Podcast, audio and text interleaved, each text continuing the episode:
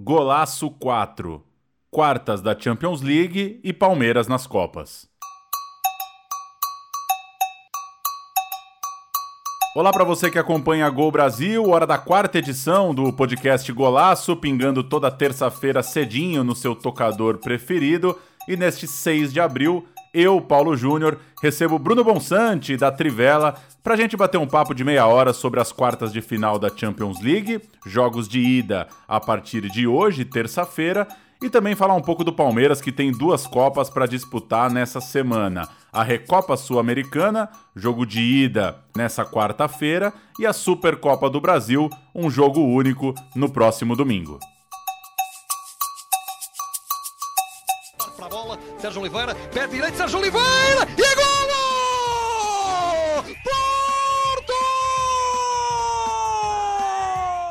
Ouvimos aí o gol que garantiu a classificação do Porto sobre a Juventus nas oitavas de final da Champions League, narração da rádio TSF, um dos lances mais emblemáticos da fase de oitavas de final. Uso ele para ilustrar a nossa entrada nas quartas, começando por um jogo dessa quarta-feira Bayern de Munique contra PSG, porque eu quero começar falando com você, Bonsante, já agradecendo sua participação.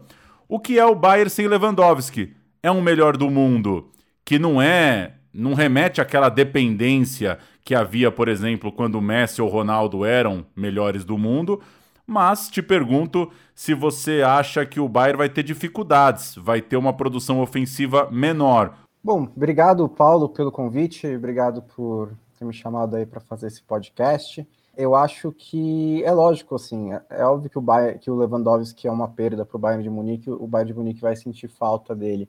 É, mas também é um elenco muito muito cheio de opções, né? Você tinha, por exemplo, vinha jogando com o Sané, não, não era titular o tempo inteiro, não está numa temporada brilhante. O, o, o, o, o pode armar o time de diversas maneiras, ele pode tentar como fez no fim de semana contra o Leipzig, no confronto direto da Bundesliga, colocar o Choupo-Moting só para ter um corpo ali como centroavante para segurar os zagueiros, para ter uma presença diária, ou pode jogar com um ataque um pouco mais leve. É, eu acho que o Bayern de Munique, apesar da perda do Lewandowski, que é obviamente algo que faz falta, ainda é um time que tem muita força ofensiva para enfrentar o Paris Saint-Germain, especialmente no momento em que o Paris Saint-Germain ainda não tem uma identidade, ainda não tem uma cara muito clara e definida sob o comando do Pochettino. Para quem acompanha o futebol europeu mais agora quando a funila, Bonsante, o que, que você poderia dizer do Bayern dessa temporada? É mais ou menos, manteve mais ou menos a mesma toada daquele Bayern tão intenso que se viu lá na bolha da Champions League em julho para agosto. O que, que tem de diferente nesse, nessa reta final agora do Bayern? Não, não manteve a mesma intensidade. Ainda é um time dominante, ainda é um time que ganha a maioria dos jogos na Alemanha, caminha para ser campeão da Bundesliga mais uma vez. A vitória sobre o Leipzig no fim de semana foi é, muito determinante nesse sentido, né? Abriu sete pontos a sete rodadas do fim, mas foi um time que vacilou muito mais do que fez na bolha da Champions League e mesmo no período é, desde a retomada do futebol alemão depois da primeira paralisação por causa da pandemia. Justamente nessa questão da intensidade, acho que é o ponto que mais oscilou ao longo da temporada. Alguns jogos em que o Bayern de Munique não estava pressionando tão bem, estava dando um pouco de vacilos. É importante também notar que, mesmo na bolha da Champions League, é, era um time que tinha um, ponto fraco muito bem de, definido, né? A linha alta de defesa lá quase no meio-campo, quando a pressão falhava, o, o, time adversário conseguia sair nas costas da defesa com muita facilidade.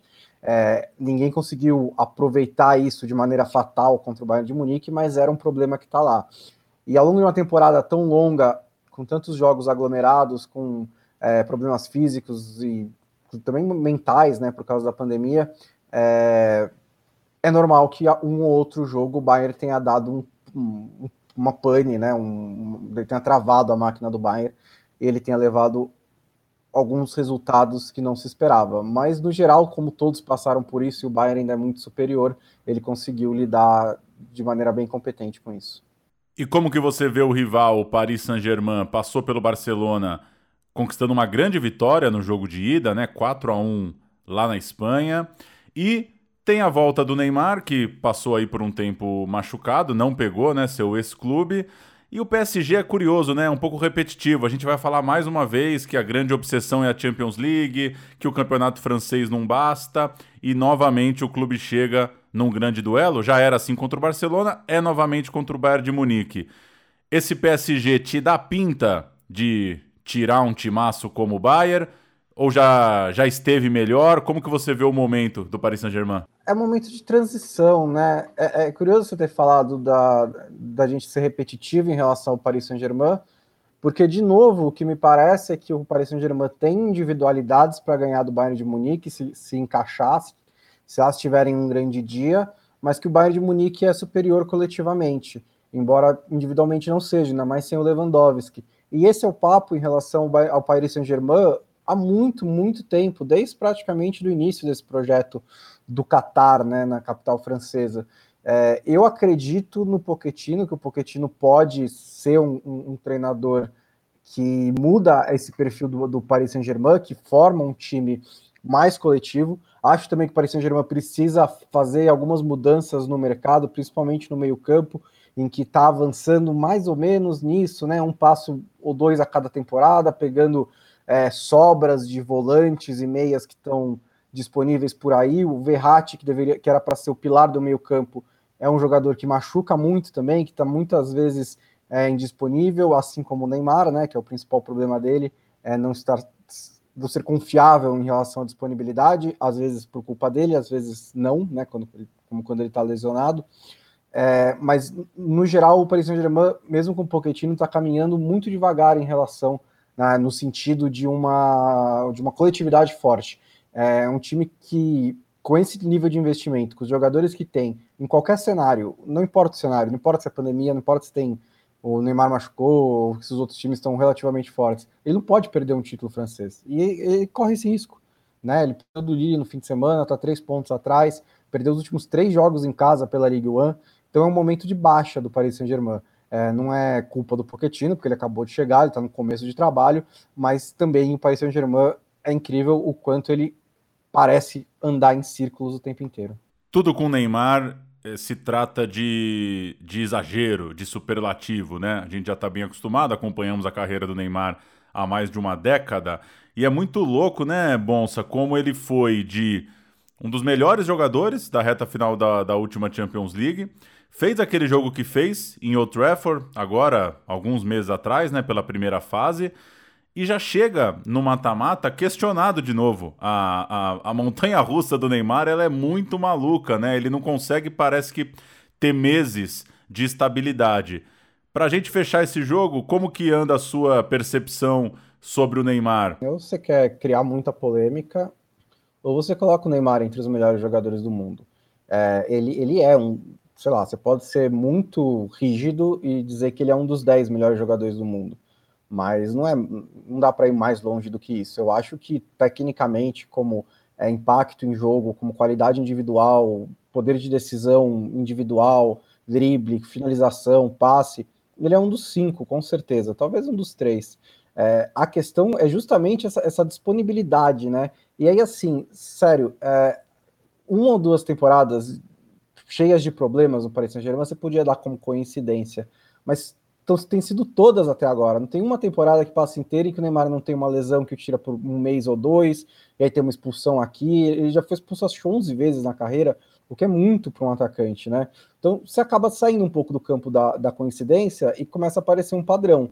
E é esse tipo de, de, de, de, de falta de disponibilidade, e de novo, às vezes é por culpa dele, às vezes não é que, que impede que ele seja é, consenso, né, unanimidade entre os melhores jogadores do mundo.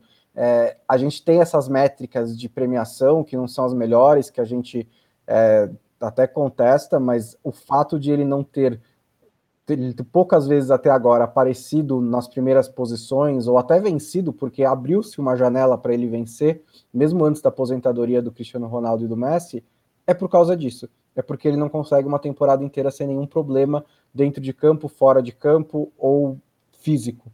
E isso acaba é, prejudicando um pouco a imagem que se tem dele. É, como comportamento, eu sinceramente nunca acreditei na, na história do adulto Ney, não achei que ele estava sendo particularmente mais maduro, porque ele passou seis meses sem criar polêmica, e também não acho que isso é determinante em relação ao futebol dele. Às vezes atrapalha, às vezes não tem nada a ver, é só uma questão de personagem mesmo, do quanto você pessoalmente gosta ou não gosta do Neymar. E isso acaba sendo, é, depende de cada um. Bruno Bonsante, na quarta-feira, às quatro da tarde, a gente tem Bayern de Munique e Paris Saint-Germain.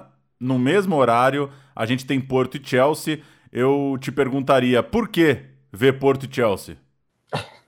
Olha, eu não consigo te dar muito motivo, viu? Porque, na real, eu acho que vai ser um jogo bem travado, porque a estratégia que o Porto usou contra a Juventus foi de travar o jogo, foi de defender e tentar o contra-ataque.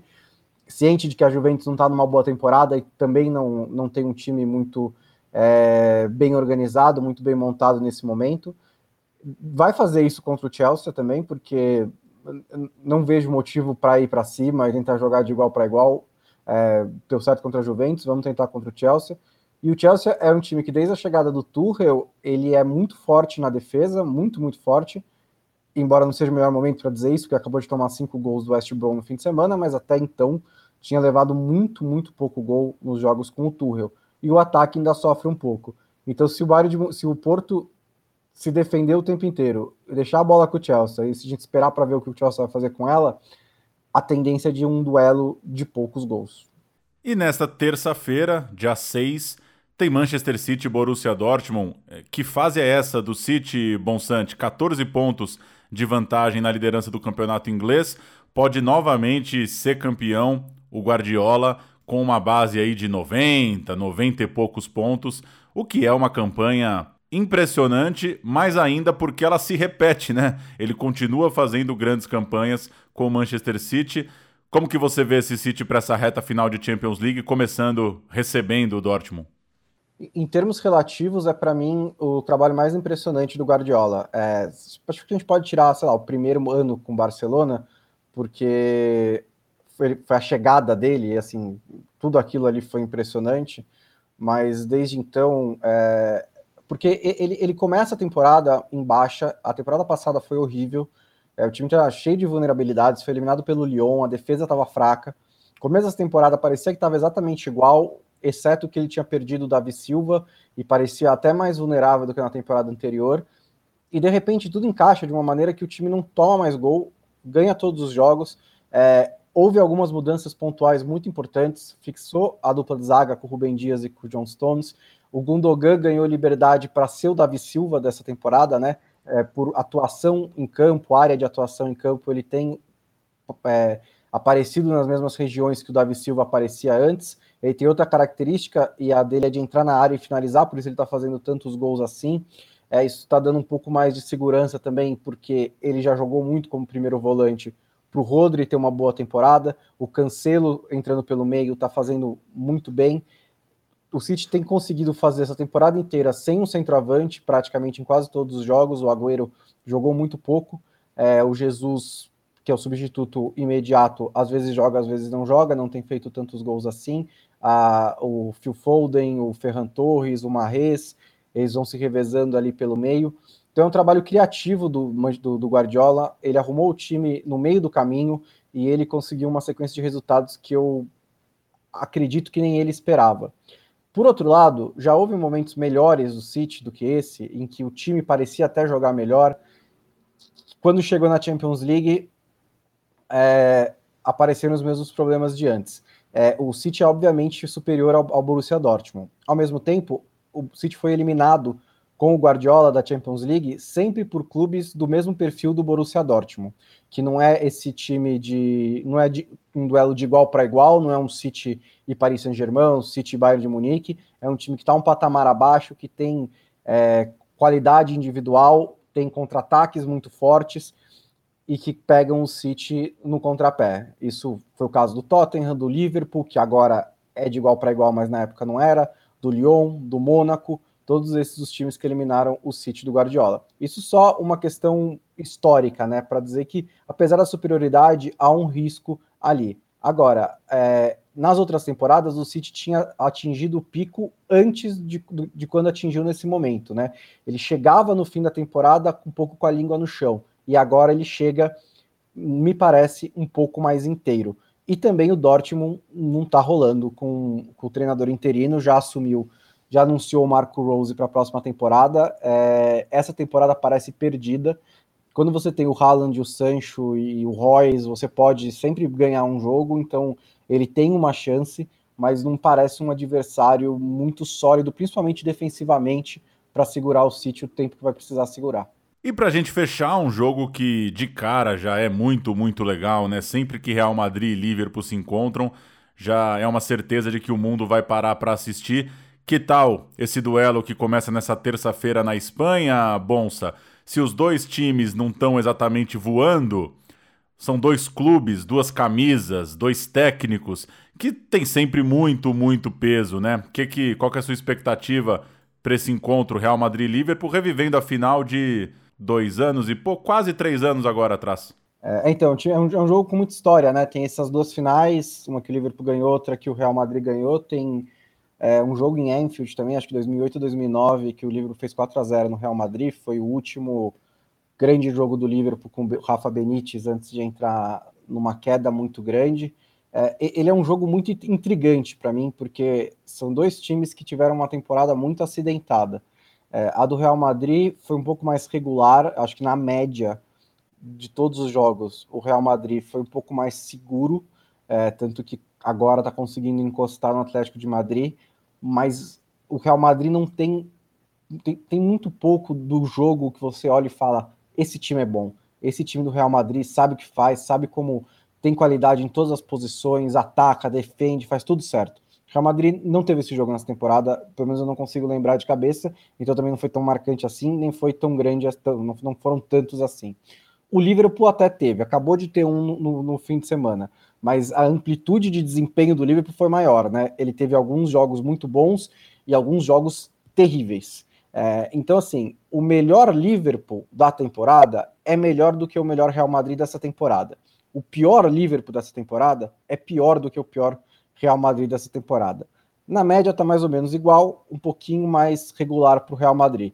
Isso tudo para dizer que então eu não faço a menor ideia do que vai acontecer nesse confronto, porque eu não sei qual time que cada um dos, dos dois lados vai colocar em campo. Se o Liverpool jogar como jogou contra o Arsenal, como jogou contra o Crystal Palace lá atrás, e o, e o Real Madrid jogar como tem jogado na média, o Liverpool é superior, o Liverpool vai ganhar. Se o Liverpool jogar como jogou contra o Burnley, ou como jogou na maioria dos jogos em janeiro e fevereiro, o Real Madrid sólido do jeito que é, apesar de não ser brilhante, eu acho que o Real Madrid vai ganhar. Então vai depender muito de que, de que time, de que jogo cada um dos dois vai colocar em campo.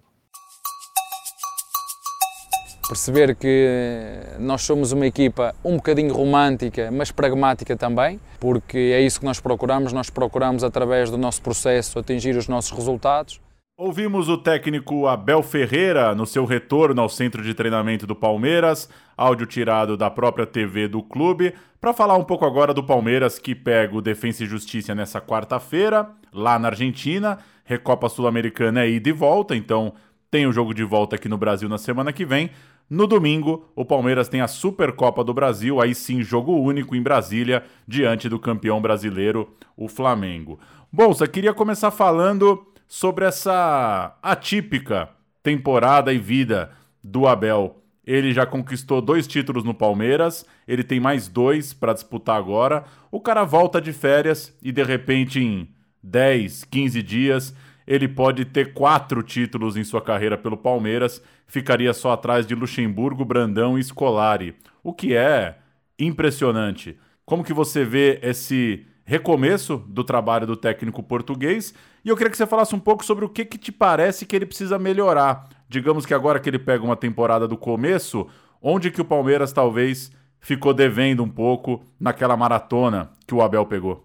É, eu, eu, eu já, já dei opiniões polêmicas sobre Supercopas, mas eu me referia mais às da Europa, né? Que, por exemplo, quando você vai contar os títulos do Alex Ferguson, você coloca 13 Supercopas da Inglaterra, que o cara disputava todo ano e era tipo um jogo para ser campeão, é, eu acho que a gente pode considerar esse um título um pouco menor, né? Ou agora o Bayern de Munique também ganhando todos os títulos da Bundesliga e disputando a Supercopa o tempo inteiro. É, mas no caso do Brasil ainda é algo novo e ainda é algo que os times encaram com mais raridade, né? Ninguém ganha o Campeonato Brasileiro 10 anos seguidos, ninguém ganha 5 anos seguidos, raramente se ganha dois anos seguidos, como fez o Flamengo. Então acho que tem um valor maior aqui no Brasil as duas Supercopas. A da, da, da Sul-Americana, inclusive, que o Palmeiras nunca é, disputou, né? Porque ela conseguiu fazer um, uma janela exatamente nos anos em que o Palmeiras chegou na final da Libertadores, entre 99 e 2002. Então é possibilidade também de um título, de dois títulos inéditos para o Palmeiras. É, é, é, impressionante isso, esses números. É, eu acho o Palmeiras ele tem uma característica muito única em relação a treinadores, porque a, o, o Palmeiras concentrou muitos dos seus títulos em apenas dois, né? Então, quando você pega conquistas e soma conquistas, o Abel Ferreira está muito próximo do topo já, e ele está seis meses no clube, isso é uma loucura. Se ele ganhar mais dois, então, com quatro títulos, é, até já, já, já, discuti com amigos isso, se ele já é top 5 treinadores do Palmeiras, eu acho que em seis meses não dá para fazer isso, né? Pelo menos ficar uns dois anos no clube, mesmo que não ganhe mais nada mesmo nem que seja por uma questão de né, critério, mas é impressionante realmente o quanto ele já ganhou em tão pouco tempo. É, Para melhorar, eu acho que é uma questão de, de, de desempenho, de, de média de desempenho, né? De os jogos ruins do Palmeiras na temporada passada, a gente ignorou um pouco porque eles eram, porque havia motivos para ignorá-los. É, a temporada do Palmeiras foi brutal, a quantidade de jogos que o Palmeiras disputou foi absurda, num espaço muito pequeno de tempo. E uma vez em que ficou claro que o título brasileiro havia escapado e que a temporada do Palmeiras estava nas Copas, não importava mais o quanto como o Palmeiras jogava contra, a, contra o Atlético Mineiro, contra o São Paulo, o que quer que seja. Paulo tá um pouco mais, né, porque é clássico, mas no Campeonato Brasileiro. Então, isso foi um pouco ignorado. Mas houve alguns momentos de futebol ruim do Palmeiras com o Abel, sim. Acho que é uma questão de você conseguir se impor um pouco mais nos jogos, ter um pouco mais de, de, de planos com a posse de bola. Eu acho que ele tem mais do que os últimos, já, já mostrou mais do que os últimos treinadores do Palmeiras nesse tipo de quesito, mas é realmente uma questão de se impor um pouco mais e depender menos do que o adversário te entrega, né? Da, da, da, situação que o adversário te apresenta. É você impor a situação ao seu adversário. E esse, esse é um, um dilema central do futebol hoje em dia. É, mas é isso que, o, que os times que têm ambição precisam buscar. Eu acho que o Abel foi muito inteligente em não tentar uma revolução quando ele chegou. Ele também não é um cara que tem um estilo de jogo muito bem definido, né? Então foi mais fácil para ele. É, eu acho que ele melhorou o que já havia dentro do Palmeiras em, em automatizações, em formações, estilo de jogo que o Luxemburgo havia deixado. É, mas agora ele pode, ele tem, acho que, um pouco de liberdade para dar um pouco da cara dele para esse time e dar alguns passos à frente. E tem a tranquilidade, né, em tese, porque ele chegou num time a Copa do Brasil já é mata-mata, mas ele chegou já com um mata-mata de Libertadores em que você não tem muito tempo para falar, ó, oh, galera, fomos eliminados, mas eu tô tentando aqui trilhar um caminho. Ele não tinha essa opção, né? Agora, ainda que eu acho que o Palmeiras é favorito na, na Recopa Sul-Americana, dois jogos, mesmo que faça um jogo só razoável ou, ou conservador fora de casa, eu acho que tem tudo para vencer o time argentino aqui. Esse jogo contra o Flamengo é um pouco perigoso, né? Porque pode ser um, um choque de realidade, né? Pegar logo pela frente o time que tem mais capacidade técnica, né? Mais conjunto, mais entrosamento no, no futebol brasileiro. Interessante também que os dois cheguem, chegam bem, né, para esse jogo. É, lógico, quando é uma Supercopa é natural que sejam dois times que acabaram de ser campeões, né? Mas nenhum deles está em crise, nenhum deles está em grandes problemas, né? O Flamengo vai estar tá um pouco, com um pouco mais de ritmo de jogo porque vem disputando o Campeonato Carioca, o Palmeiras é, o, o, Paulistão foi paralisado, né? Então não, não joga oficialmente há alguns dias. É, mas também acho que depois da temporada passada ele vai gostar de ter um pouco de descanso, um pouco mais de pernas frescas para disputar um jogo desses.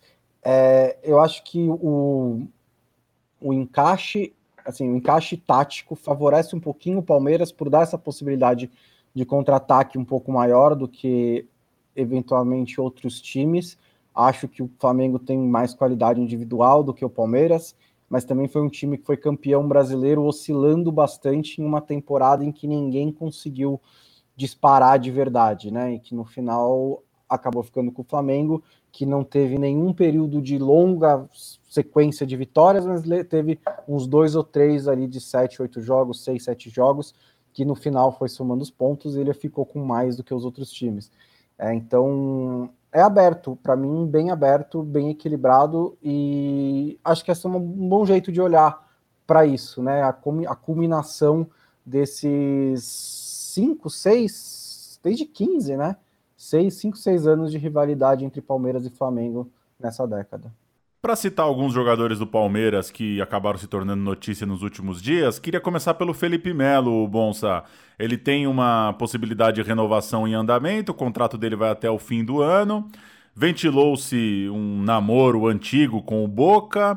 Ele deu entrevistas na última semana, disse que não conversa com ninguém antes de passar pelo Palmeiras, e pelas informações de quem cobre o Palmeiras, o principal impasse é que ele quer um contrato mais longo, né, de dois anos, e talvez um, não haveria não tinha ainda chegado num acordo em, com o clube em relação a isso. O que, que você achou da, da última temporada do Felipe Melo e que que você, como que você vê essa possibilidade, digamos, dele querer encerrar sua carreira no Palmeiras, querer ficar, mas para isso o clube precisar firmar um contrato longo com um jogador já veterano?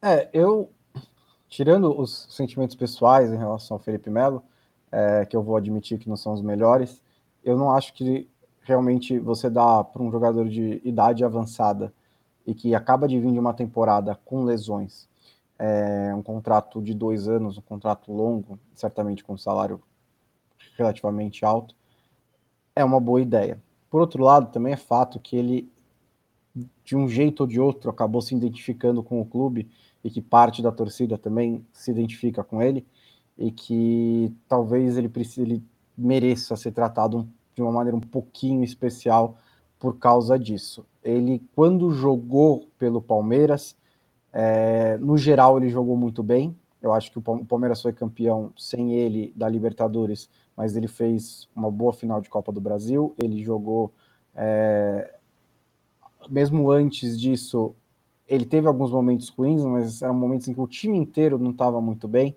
mas ele é um jogador de muita qualidade. E para o futebol brasileiro, ele é um jogador de altíssima qualidade, tendo sequência, né? E ele, ele encaixa muito bem na maneira como o Abel está colocando o Palmeiras para jogar, porque ele é o cara que desarma e consegue dar um lançamento de 40 metros com precisão para o Rony ou para o Wesley ou para quem quer que seja nas pontas do Palmeiras. E eu acho que ele pode ser uma peça importante ali é, tecnicamente, né? Liderança talvez também, mas eu não sou muito fã do estilo de liderança dele. Mas é um risco, né? Se você dá um contrato de dois anos para um jogador que já tem mais de 30 anos, né? Que já tem 37 anos, ele vai jogar até os 39 no Palmeiras, a gente não sabe como ele vai estar tá aos 39, aos 38. É, acho que o Palmeiras merece, deve fazer um certo esforço para mantê-lo, mas não muito. E jogou muito bem, né? Nas finais contra o Grêmio. Inclusive, jogou, jogou. tem uma coisa interessante, né? Às vezes a torcida fica dizendo: pô, não pode deixar os meninos no banco por causa de um veterano. Mas tem um efeito também, né? E aí, é, pura percepção minha. Os moleques fizeram bem também pro Felipe Melo, né? Acho que ele percebeu que para ele ser o volante desse time, ele tinha que jogar mais bola. E eu acho que, em termos de concentração, de, de, de, de atitude e concentração ali no jogo, ele fez uma final brilhante. As duas finais, né? Contra o Grêmio. E tem um outro ponto também, porque é, à medida que o jogador envelhece, né? A, a, a, questão é física, né? Principalmente. E se você consegue cercar ele de garotos, isso consegue ser um pouco compensado, né? Se você tem jogadores que correm tanto quanto o Gabriel Menino, o Patrick de Paula e o Felipe Melo no meio campo, você tem uma combinação ali entre experiência e juventude, entre energia e experiência, entre é, né, características diferentes ali. Então, acho que a, a ascensão dessa garotada realmente ajudou um pouco o Felipe Melo a se assentar um pouco e a também apresentar outras personalidades, né? Porque o Palmeiras eventualmente se tornou um time de poucos protagonistas. Depois que o Dudu foi embora, você tinha um vácuo ali, não tinha ninguém com uma personalidade muito forte ou uma história com a torcida, e o Felipe Melo parecia o único. E agora você tem mais, você tem a garotada, né? Você tem mesmo o Everton cresceu, outro o Gustavo Gomes cresceu, tem outros jogadores também que compartilham desse protagonismo. E o outro cara que eu queria citar, Bonsante, é o Rony. André Hernan trouxe informação de um possível interesse do Ajax, de uma consulta do Ajax, o que surpreendeu muita gente, né? O Ajax tem bala para formar jogadores mais jovens, o Rony já tem 25 anos e não me parece ser um cara que te dá tanta impressão de margem de crescimento. Pelo contrário, acho que o Rony luta muito, se esforça muito, é um jogador importante, consegue manter um bom nível aqui para o futebol brasileiro, mas não consigo imaginar o Rony com todo esse potencial de se tornar a comparação óbvia com os meninos que o Ajax levou recentemente, né? O Neres, o Anthony. Eu quero falar, né? O Rony seria o terceiro, o terceiro Rony que o Ajax contrata, é, mas os outros dois eles eram muito mais jovens, eu acho que tinham mais potencial mesmo, né? O Rony é o mais velho desses, já tem 25 anos. Acho que o, o David Neres era um pouco mais velho quando ele foi, o Anthony foi muito jovem. É, os dois têm mais potencial de crescimento. É, assim, eu, eu, eu, vi informação no blog do Danilo Lavieri que o Palmeiras está aberto a vender uma das, um dos seus destaques, porque precisa bater 80 milhões de arrecadação com venda de jogadores para cumprir o orçamento, já vendeu 30. E de todos eles, se for vender um, para mim vende o Rony, né? Entre vender os moleques e vender o Rony, eu acho que ele ele cresceu no Palmeiras, ele começou o ano de uma maneira muito contestada, ele meio que foi o substituto do Dudu e era uma posição impossível para um jogador do calibre dele. Ele não é ruim, ele não é excepcional, ele é um bom jogador, às vezes muito bom para o nível do futebol brasileiro, um cara que erra muito e também acerta bastante, né, muito irregular, e acabou fazendo uma boa temporada, né, fez uma ótima Libertadores e terminou a temporada em alta, com boa confiança da torcida e do treinador e do time. Mas, se precisar vender um deles, entre ele o Gabriel Menino, entre ele o Veron, entre ele o Patrick de Paula, eu venderia ele. É isso. Bruno Bonsante, você acompanha na Trivela. A essa altura, imagino que você já acompanha, porque são anos e anos e anos do Boncinha escrevendo muito lá no site da Trivela. Valeu, Bonsa. Obrigado pelo papo. Até uma próxima. Obrigado, valeu pelo convite. Um ótimo papo com vocês e com a galera do Gol.